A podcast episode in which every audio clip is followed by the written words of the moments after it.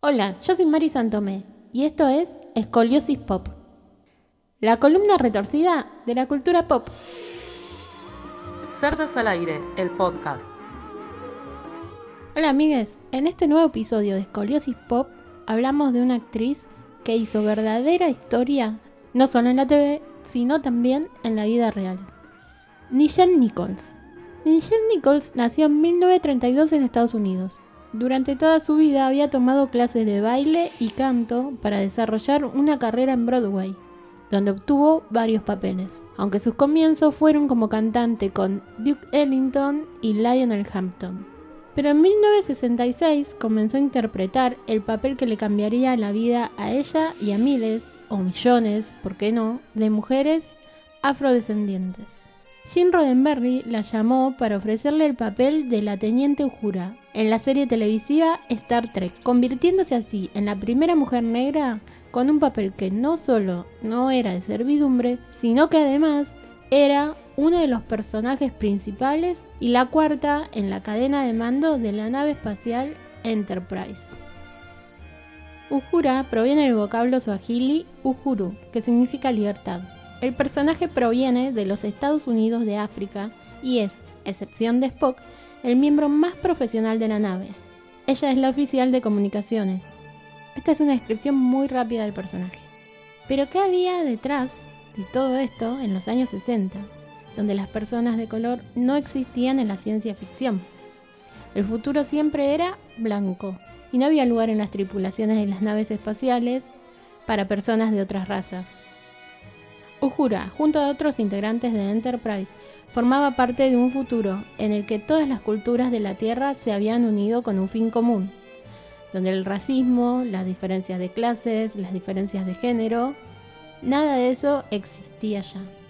Claramente algo muy diferente de lo que pasaba y pasa aún hoy en el mundo real. Luego de la primera temporada de Star Trek, ella sentía que su papel no era demasiado importante y además quería volver a su sueño de Broadway. Fue entonces cuando acudió a Gene Roddenberry, el productor de esta serie, para decirle que renunciaba. Este tomó su renuncia, la guardó en un cajón y le pidió que por favor durante todo el fin de semana lo pensara. Y si el lunes seguía decidida con lo mismo, entonces recién ahí aceptaría su renuncia. Ese mismo fin de semana, Nichelle Nichols estaba invitada a una fiesta de beneficencia como celebridad. Allí se encontró nada más y nada menos que con Martin Luther King, quien le dijo que era su mayor fan y que junto a toda su familia, mujeres e hijos, veía el programa todas las noches. Le agradeció por la gran contribución que estaba haciendo a la cultura afroamericana y en especial por las mujeres que estaba ayudando. En sus propias palabras, le dijo, no te haces idea del poder de la televisión. Este hombre ha creado una nueva realidad en el siglo XXIII y tú eres el oficial de comunicaciones, la cuarta en mando de una nave de guerra en una misión a la que nadie ha ido nunca. Lo que estamos haciendo ahora es el comienzo de lo que nos tiene que llevar a ese futuro. No puedes dejarlo. Star Trek es el único show de televisión que mi mujer y yo dejamos ver a los niños y no puedo decirles que los dejas, porque tú eres su heroína. Michelle Nichols cuenta cuánto se emocionó y cómo temblaba mientras Martin Luther King le hablaba. Y que realmente le creyó que era su fan porque ni siquiera ella sabía que era la cuarta al mando. Y él sí lo sabía. Después de eso estuvo todo el fin de semana pensándolo, llorando, enojándose, desenojándose, hasta que decidió que no dejaría la serie y seguiría en la segunda temporada. Uhura siguió haciendo historia cuando en 1967 fue la primera protagonista televisiva de un beso interracial junto al Capitán Kirk.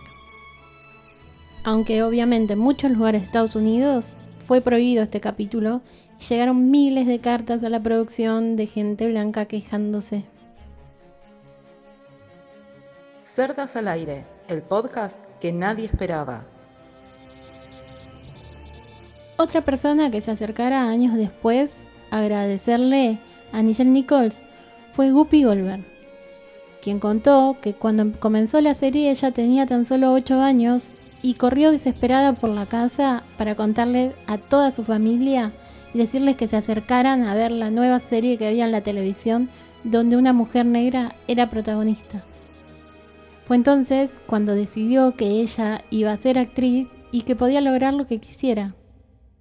Además de que luego fuera a pedirle por favor a Gene Roddenberry que la incluyera en Next Generation, la nueva serie de Star Trek en ese momento.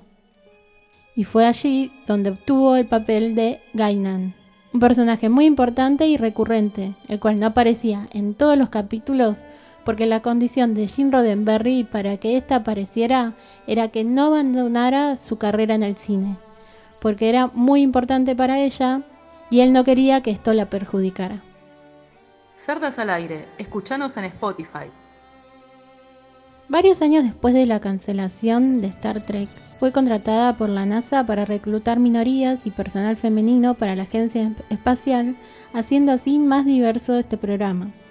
Se incluye entre las reclutas que consiguió Nichelle Nichols a la doctora Sally Ride, la primera astronauta femenina americana, y también a la primera mujer afroamericana y al primer hombre afroamericano que consiguieron ser astronautas.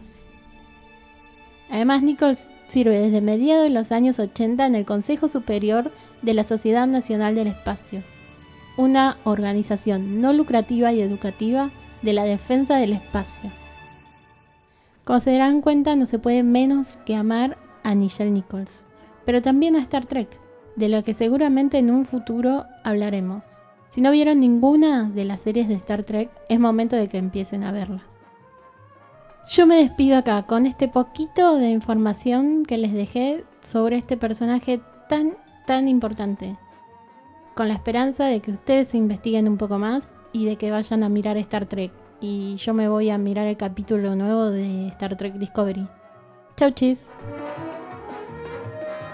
Cerdas, el podcast al aire.